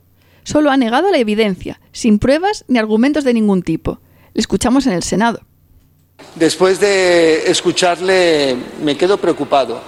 Preocupado porque un responsable público extienda bulos hacia las fuerzas y cuerpos de seguridad del Estado, funcionarios como usted, como yo, que únicamente son los derechos fundamentales, los valores constitucionales, los que guían su actuar en todo momento, en, toda situación. Vivimos en una democracia no militante. Grábeselo usted también, como me lo ha dicho a mí. Grábese que no se persiguen las ideologías, no se persiguen las ideas. Si no se lo graban, vamos mal, vamos muy mal. No se persiguen, se lo vuelvo a decir, se persiguen hechos se trabaja en prevenir y en generar que cualquiera, cualquiera de los que estamos aquí sentados, Vaya terminando, señor tenga el espacio para poder decir y vivir, decir lo que quiera y vivir como sea más feliz. De nuevo, el mantra del Estado de Derecho y la democracia plenas. No puede haber persecución política ni abusos policiales porque España es una democracia plena, porque no puede haber persecución ni abusos policiales porque es una democracia plena, etcétera, etcétera. De nuevo, el razonamiento circular. Se podría pensar que una democracia plena tendría mecanismos para corregir los abusos policiales y la persecución política en el caso de darse. Pero no. La mera idea es imposible. Así nos va. Por lo demás, ha habido algunas respuestas por escrito a las preguntas parlamentarias que parecen un copia y pega del informe. Hablan de agentes de inteligencia, el invent del que hablábamos antes, y se acogen a la ley de secretos oficiales para no contestar a nada más. Ni quién daba las órdenes, ni si había orden judicial, ni si hay más agentes infiltrados en los movimientos sociales o cuántos son, ni si sus superiores conocían sus métodos. Todo secreto, pero pueden afirmar que la policía lo ha hecho todo muy bien y que está cumpliendo con su deber porque todos sabemos que los policías son héroes y que siempre cumplen con su deber, porque esto es una democracia plena y un Estado de Derecho y etcétera, etcétera, etcétera. La única variación con respecto al primer informe es que no insisten en el tema del independentismo, ya que los otros dos topos descubiertos estaban en movimientos de otro tipo, libertarios, antirrepresivos. ¿Estos también eran amenazas terroristas? Ya habéis visto la memoria de la Fiscalía General del Estado. En el caso del segundo policía de Barcelona, la negativa del gobierno a dar explicaciones es especialmente grave, ya que este agente utilizaba las relaciones sexoafectivas con militantes para conseguir infiltrarse en diversos colectivos. La manera sistemática en la que hizo esto durante más de dos años hace muy difícil pensar que sus superiores lo desconocían. En cuanto al gobierno, una vez que el caso salió a la luz, podría haber declarado que desconocía todo esto y que iba a abrir una investigación interna, pero no ha hecho nada de eso. Todo lo contrario. Menos mal que tenemos un gobierno feminista. Para fortalecer las instituciones y los cambios normativos que hagan más viable a esta sociedad, necesitamos también una perspectiva de género ausente durante mucho tiempo. Vamos a impulsar esa mirada, señorías, y lo haremos desde la formación especializada de profesionales en estos ámbitos e incorporando esa visión a toda acción de la Administración de Justicia. Que quede claro, señorías, si dice no, es que no, y si no dice que sí, es que no. Una vez que se hizo pública la presentación de una querella por cinco afectadas, de la que ahora hablaremos, el gobierno premió al topo con un destino en una embajada. Estos puestos son muy deseados porque el sueldo mensual es muy elevado y puede llegar a los 20.000 euros. Por si esto fuera poco, Grande Marlasca declaró en una rueda de prensa que, si llegase a ser necesario, el policía tendría asistencia jurídica del Estado, como correspondería a cualquier agente denunciado en el ejercicio de sus funciones. ¿Ejercicio de sus funciones? ¿De qué funciones? Parece que el gobierno está avalando esta práctica. Escuchamos a Gabriel Rufián en el Congreso. ¿Cuáles? ¿Qué, delitos perseguían? Repito, ¿eh? En Casales, en Splice y en movimientos vecinales de Barcelona. ¿Qué delincuentes investigaron? Se lo pregunto sobre todo porque ninguno, ninguno ¿eh? de estos espacios se ha cerrado. Ninguna de las personas que tuvieron relación con ese Policía Nacional infiltrado durante tres años ha sido ni siquiera encarcelado. Entonces, se lo comento sobre todo porque si no hay ningún delito y si no hay ningún delincuente perseguido o investigado, ¿por qué han premiado a este Policía Nacional en una embajada? Con cinco querellas, ¿eh? repito, cinco querellas por abusos sexuales. Cálmense, ¿eh? a mí me avergonzaría aplaudir, pero son Vox, así que lo entiendo perfectamente. Les pregunto, ¿dónde está su límite moral? ¿Dónde está su límite ético? Porque esto no solamente ya es una amenaza hacia las libertades políticas, ideológicas, sino también, según parece, sexuales. Pregunta por el límite ético. No lo hay. Porque estos son precisamente las prácticas de excepción, o del enemigo, de las que estamos hablando. El Estado se salta todos los límites que necesite, en nombre de una causa superior, la guerra contra el enemigo interno. La indiferencia hacia este caso nos da la medida de hasta dónde están dispuestos a llegar en la persecución y la criminalización de los movimientos sociales y críticos, hasta donde le dejemos. Por eso nos parece muy importante la querella pública interpuesta por cinco de las compañeras afectadas junto con Iridia y la CGT el pasado 31 de enero. La querella se ha interpuesto por los delitos de abusos sexuales continuados, de tortura o subsidiariamente contra la integridad moral, de descubrimiento y revelación de secretos y, finalmente, de impedimento del ejercicio de los derechos cívicos de asociación, el derecho de participación en los asuntos públicos y la libertad ideológica. Se acusa al policía, a sus superiores y también al Ministerio del Interior como responsable civil subsidiario. 88 plataformas y colectivos sociales de todo el Estado y de otros países la han apoyado mediante un comunicado en el que se exige al Gobierno que, os leemos, asuma responsabilidades ante la seriedad de los hechos y responda a ellos con consecuencias para sus autores, castigando estos delitos con penas adecuadas en las que se tenga en cuenta su gravedad.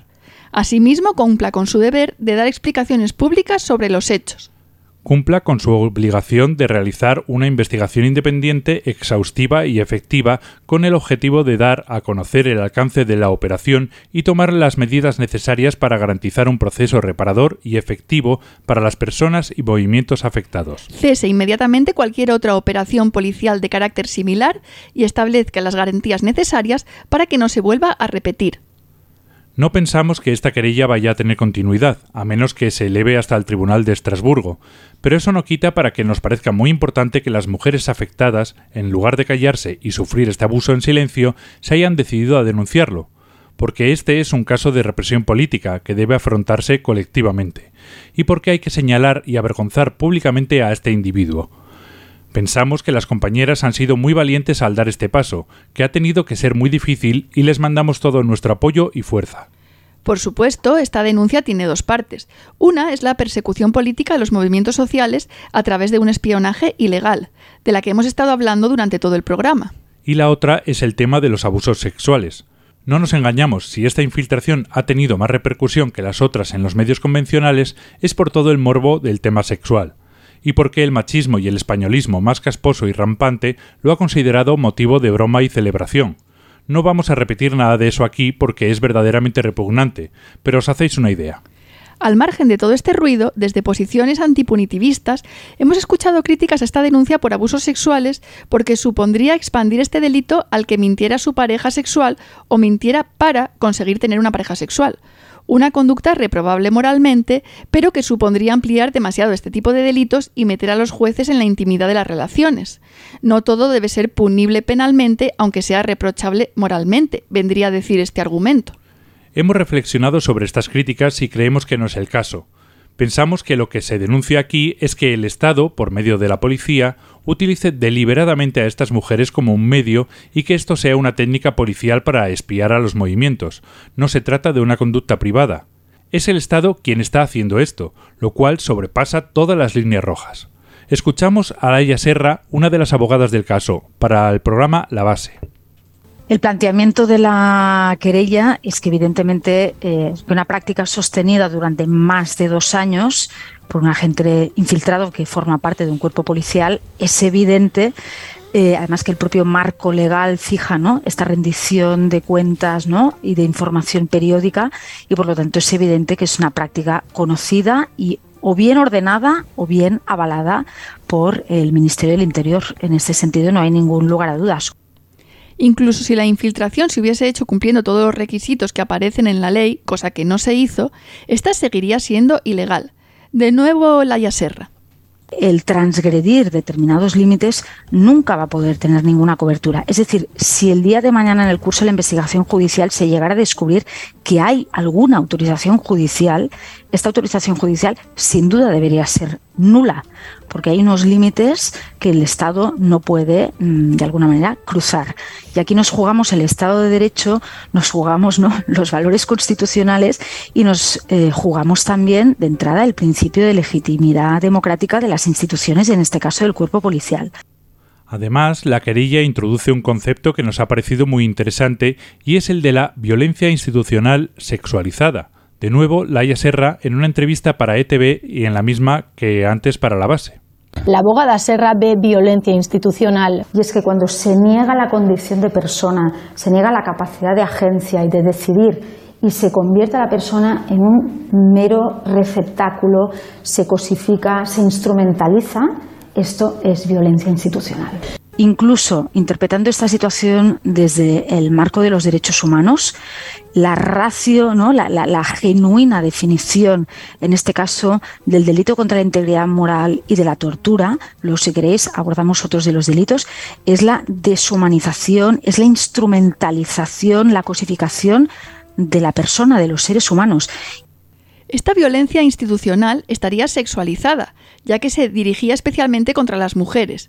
Ya hemos visto en otros programas cómo el Estado no reprime de la misma manera a los hombres que a las mujeres, y cómo cuando afecta a estas últimas, la represión casi siempre es patriarcal, porque utiliza la opresión de género para castigarlas y al mismo tiempo, al hacerlo, refuerza esa opresión. Pone a las mujeres en su sitio, castigándolas doblemente por ser mujeres malas y por ser malas mujeres. Porque ¿qué hacían tomando un papel activo y transformador, participando en el espacio público? Eso no les corresponde. Podéis escuchar más sobre este tema en los monográficos sobre feminismo y represión, sobre mujeres en presión y también en el de tortura en Escalería, donde analizábamos el informe sobre la tortura encargado por el gobierno vasco. En él se comprobaba cómo las mujeres tenían muchas más probabilidades de sufrir torturas sexuales. Más de una tercera parte de las torturadas la sufrieron, 16 puntos por encima de los hombres. Escuchamos un ejemplo de esto último, un fragmento del testimonio de Naya Zuriarrain durante el juicio por el macrosumario 13-13 en julio de 2021. Naya se sometió al protocolo de Estambul, una serie de pruebas psicológicas y peritajes establecidos por la ONU para demostrar que una persona ha sufrido torturas, por lo que quedó demostrada la veracidad de su testimonio. Os avisamos de que es muy, muy duro. Pues entre varios guardias civiles me quitaron a la fuerza la, la ropa me dejaron en, pues en, bragas y en camiseta.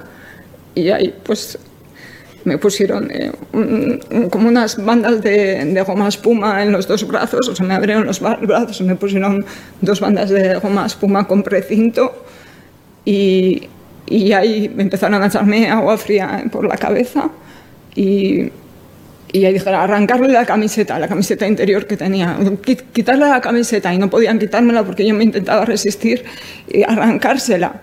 Y al final no sé cómo me la quitaron.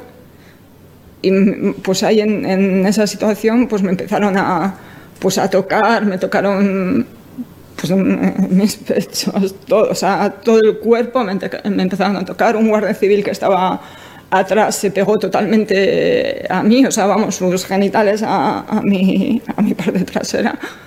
Y, y ahí pues todo el rato haciendo pues, comentarios de índole sexual, o sea, humillándome, insultándome.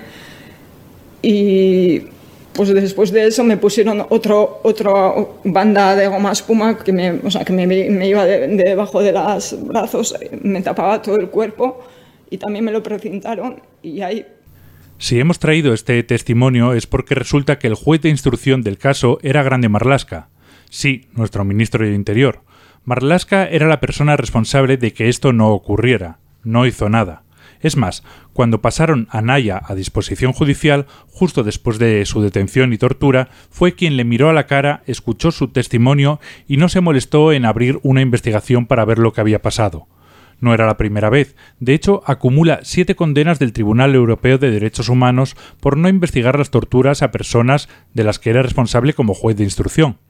Así que si algo tan grave no le importó lo más mínimo, o peor, lo consideraba una forma válida de extraer información o de reprimir, os podéis figurar lo preocupado que estará por los casos de los que estamos hablando hoy.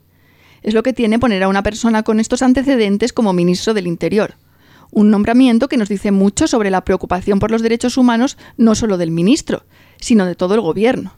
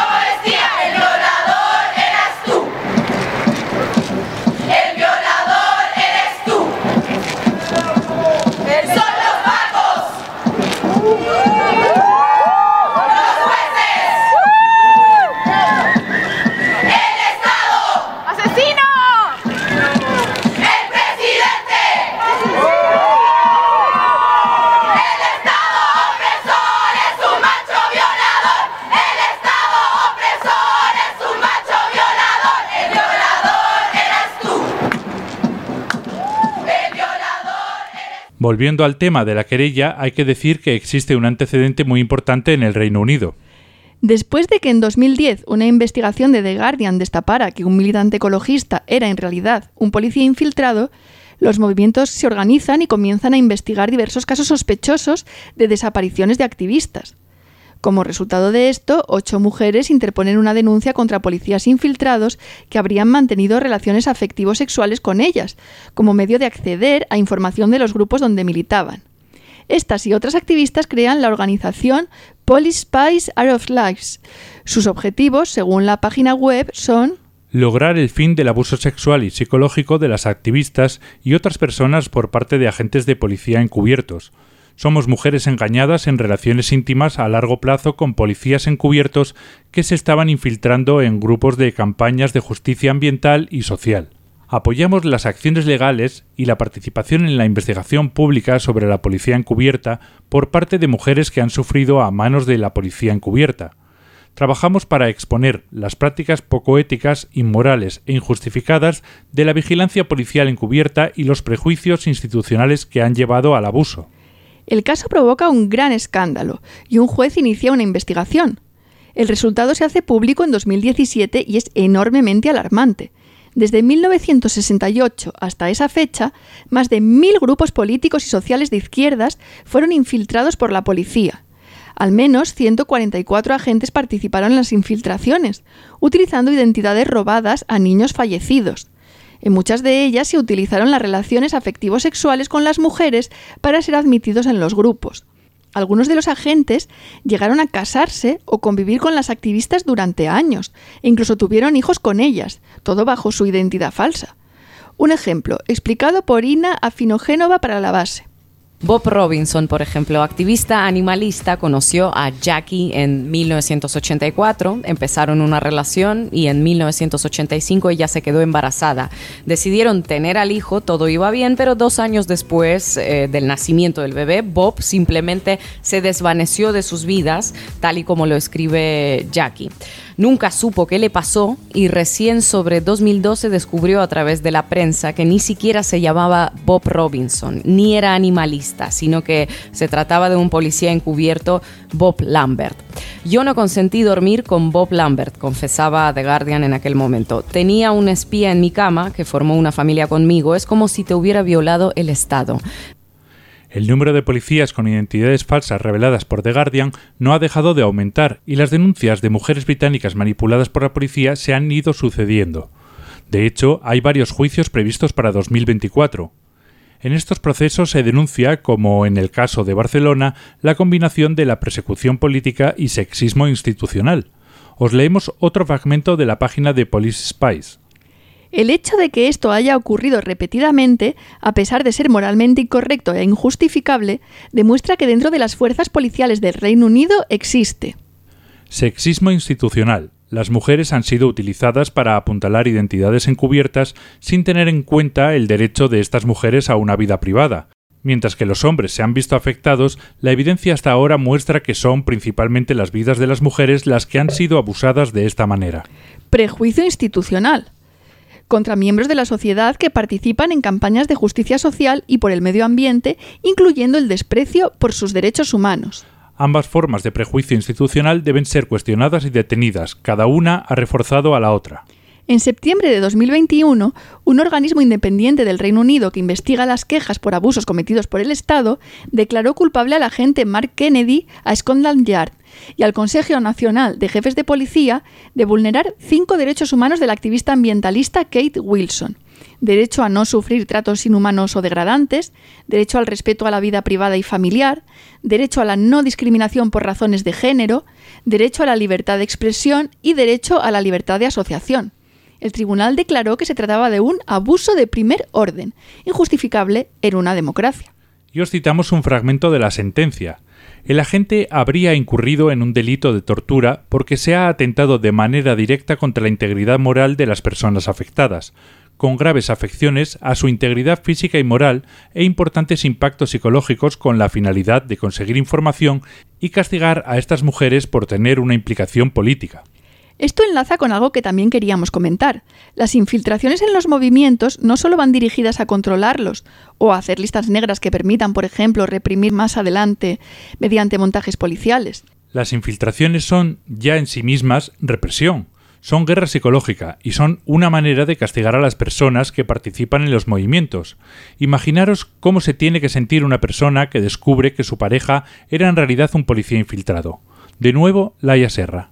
Además, aquí se da una circunstancia eh, que, es, que es obvia y que es patente. Se trata de mujeres que forman parte del movimiento asambleario y del movimiento libertario, por lo tanto, activistas, mujeres politizadas, mujeres con una, un credo y una identidad que hacen que nunca, evidentemente, en otras circunstancias, hubieran mantenido relaciones ni afectivas ni menos sexuales con un agente del Estado. Un agente del Estado, y aquí enlazo otra vez con el primer delito, ¿no? el de tortura y el subsidiariamente el de, el de delito contra la integridad moral. Y es que esta práctica no solo instrumentalizó los cuerpos ¿no? y la práctica sexual de estas mujeres, sino que estas mujeres se las colocó en un engaño que además las empujaba a cometer actuaciones que iban en contra de su propia ideología y que además perjudicaban los espacios políticos de los que formaban parte y que eran su espacio relacional. Por lo tanto, no es solo una cuestión, este engaño, este artífice, no solo transgrede en este caso la libertad y la autonomía sexual, sino que transgrede la libertad ideológica y la propia dignidad e identidad política de estas mujeres. Os leemos el fragmento del testimonio de una de estas mujeres para la directa. Me he sentido muy utilizada. Nos ha utilizado como mujeres y como activistas, y esto me hace sentir mucho asco e impotencia. Si quería investigarnos, que creo que sería igual de grave, no hacía falta que generara estas relaciones tan intensas. Ha hecho muchas cosas que no eran necesarias. Me cuesta entender ese grado de implicación en la vida de la gente y me lleva a recordar su insistencia por estar conmigo, su insistencia en que me amaba y quería tener una relación. De hecho, llegó a conocer a mis padres y a mi hermana. Si hubiera sabido que era policía, nunca habría mantenido una relación con él. No he podido decidir. Nada justifica que el Estado y la policía se metan en mi vida. Siento que me ha violado. He estado con alguien que ahora me doy cuenta de que no conocía y eso genera mucho miedo. Lo que me ha hecho como mujer es muy fuerte, pero creo que es igual de grave que se haya introducido en la vida de sus amigos o en las actividades políticas de espacios como la cinética. Me siento golpeada, pero fuerte porque lo estamos gestionando colectivamente. Estos casos son especialmente dañinos, pero como señala el testimonio, también las amistades o sencillamente las personas que han depositado su confianza en él, que lo han considerado un compañero, se van a ver muy afectadas. Y por supuesto, esto daña muchísimo a los propios colectivos. Esta también es una manera de atacarlos, tratar de desestructurarlos y de romper la cohesión, y de que cunda la inseguridad, la desconfianza y la paranoia. No solo en los grupos donde ha habido un topo, sino en todos los demás. ¿Qué hacer ante todo esto? Suponemos que no hay recetas mágicas. Tenemos que ser muy conscientes de que si luchamos, aunque sea de la forma más abierta, pública, no violenta, legal y amable del mundo, esto es algo que nos puede pasar. Tenemos que tener muy claro que hay que apoyar a todos los grupos que sufren esta represión, evitando la dicotomía entre activistas buenos, que no hacían nada fuera de la ley, y por lo tanto no había que espiarlos, y activistas malos. Uno de los objetivos de la infiltración es precisamente dividir. No les demos ese gusto. Por supuesto, reforzar la denuncia pública y la lucha antirrepresivas, presionar para que estos casos se aclaren y los agentes y sus responsables políticos no queden impunes, para que se establezcan mecanismos externos de control y rendición de cuentas, para acabar con la ley de secretos oficiales y aumentar la transparencia. No somos ingenuos. Sabemos que todas las llamadas democracias liberales terminan donde se empieza a cuestionar el orden social y económico, y que todas albergan dentro un estado de excepción, que se pone en marcha selectivamente cuando es necesario, y que ahí está la policía para ese trabajo sucio. Los derechos políticos funcionan sobre todo para quien no tiene interés en ejercerlos. En este sentido, el caso del Reino Unido es un buen ejemplo de que España no es una rareza y que estos casos son estructurales. Y no se trata ni de cloacas ni de manzanas podridas. Pero también muestra que, en el tira y afloja de las luchas sociales con el Estado, se le pueden arrancar mejoras. Y es mejor tener, por ejemplo, un organismo independiente que investiga los abusos del Estado, como en el Reino Unido, que no tenerlo. Pensamos que hay que intentarlo sobre todo porque si las políticas de excepción contra los movimientos de izquierda siguen avanzando, nos vamos a quedar sin margen de actuación. ¿Y qué hacer dentro de los propios colectivos? La verdad es que no lo sabemos. O resumimos algunas reflexiones y consejos acerca del tema que el grupo Cultura de la Seguridad, que trabaja este tema, ha compartido en su artículo Reflexiones tras el descubrimiento de un nuevo infiltrado, al que os dejaremos un enlace. Cuando se descubre un infiltrado, no deberíamos culpabilizarnos por no haberlo visto antes. Tenemos que ser conscientes de que se trata de personas entrenadas y de tácticas que tienen mucho recorrido. Podemos reflexionar colectivamente para aprender de los errores cometidos e intentar evitar que esto se pueda volver a repetir. También deberíamos analizar todo lo que ha visto y oído el topo desde su infiltración y pensar en cómo nos puede afectar por si es necesario tomar medidas. De forma preventiva, sería positivo cuidar las comunicaciones y lo que se sube a redes sociales. Por ejemplo, eso de hacerle fotos a todo con el teléfono y subirlo inmediatamente a redes es algo a evitar. Si hacemos fotos en las manis, que sea la policía. No les facilitemos el trabajo. Cultura de la Seguridad también recomienda poner en común con personas de confianza cualquier detalle que nos haya generado dudas en algún momento, pero intentando no emparanoiarnos ni sospechar de todo el mundo. En lugar de eso, se puede intentar ir generando relaciones de confianza en los grupos para conocernos mejor y formarnos sobre estos temas en nuestros colectivos. Paralelamente, cultivar una cultura del anonimato, no fanfarronear ni cotillear sobre este tipo de cosas, ni dar información innecesaria de más. Por último, y para cerrar el monográfico de hoy, os citamos un fragmento de este artículo que nos invita a hacer de la necesidad virtud, mejorando nuestros colectivos. Alejarnos de formas de militancia frenéticas, sin tiempo para la autocrítica y la reflexión y de la típica figura del compañero que acude a todo y a nada al mismo tiempo, acumulando información sin ningún objetivo creando espacios menos fáciles, más conscientes, abiertos o cerrados, públicos o secretos, pero con implicación, sin mantras fáciles de reproducir, sin curioseo, morbo o fetiches. Creando comunidades de lucha reales, no mediadas por la estética y el ocio alternativo como principal forma de socialización.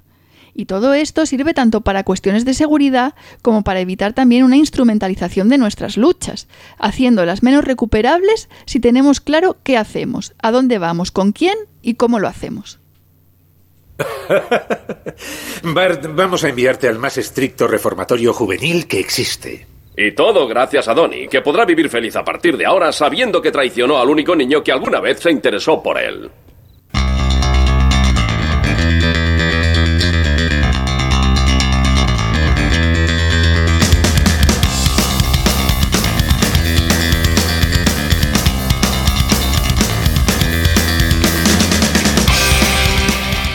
Y hasta aquí el programa de hoy. Esperamos que os haya interesado. Como siempre, os dejaremos información complementaria sobre el tema del monográfico en nuestra web menoslobos.net. También os dejaremos el número de cuenta de Raquel Rodríguez para que podáis solidarizaros con ella. Y si tenéis alguna pregunta, crítica, comentario o sugerencia, podéis escribirnos a menoslobos.riseup.net. Este programa no habría sido posible sin Radio Almaina, una radio libre y autogestionada, sin subvenciones ni publicidad. La información libre necesita medios libres que la difundan, así que si te ha gustado este programa, colabora con nosotras, entra en radioalmaina.org y hazte socia.